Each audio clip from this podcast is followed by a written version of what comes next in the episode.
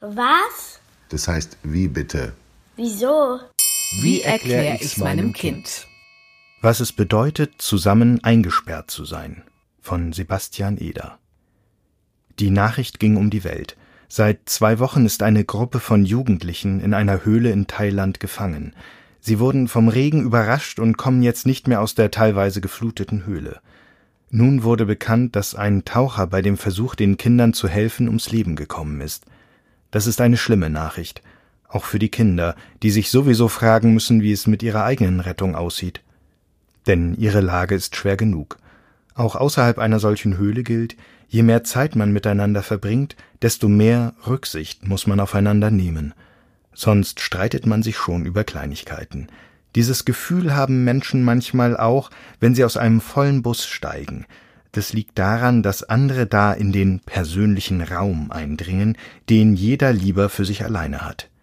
Siegfried Preise ist Rektor einer Hochschule in Berlin und weiß aus seiner Forschung, dass die Größe des persönlichen Raums unterschiedlich ist. In Ländern, in denen es im Winter lange dunkel und kalt ist, haben sich die Menschen daran gewöhnt, viel Zeit gemeinsam im Haus zu verbringen. Wenn es aber gefährlich wird, wie jetzt in der Höhle in Thailand, hat man nicht mehr das Bedürfnis nach persönlichem Raum. Im Gegenteil, wenn Menschen Angst haben, suchen sie meistens die Nähe zu anderen, die in der gleichen Situation stecken. Dann fühlen sie sich sicherer. Dass die Jugendlichen es überhaupt geschafft haben, so lange zu überleben, liegt wahrscheinlich daran, dass sie gut zusammengearbeitet haben. Sie sind nämlich eine Fußballmannschaft.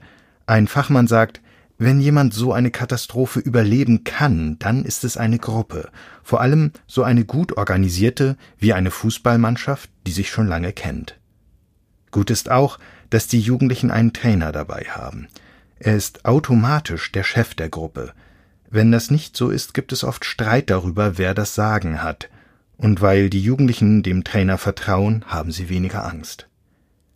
Wenn die Fußballer hoffentlich bald gerettet sind, ist vor allem eins wichtig, dass Sie mit Ärzten darüber reden, wie Sie sich in der Höhle gefühlt haben. Die können Ihnen dann helfen, mit Ihrer Angst umzugehen. Die geht nämlich manchmal nicht von selbst weg, obwohl man nicht mehr in Gefahr ist. Auch deswegen ist es gut, wenn man so etwas nicht alleine durchlebt. Man kann mit den anderen über seine Gefühle reden. Außerhalb der Gruppe kann sich nämlich niemand wirklich vorstellen, wie es ist, wochenlang in einer dunklen Höhle zu sitzen.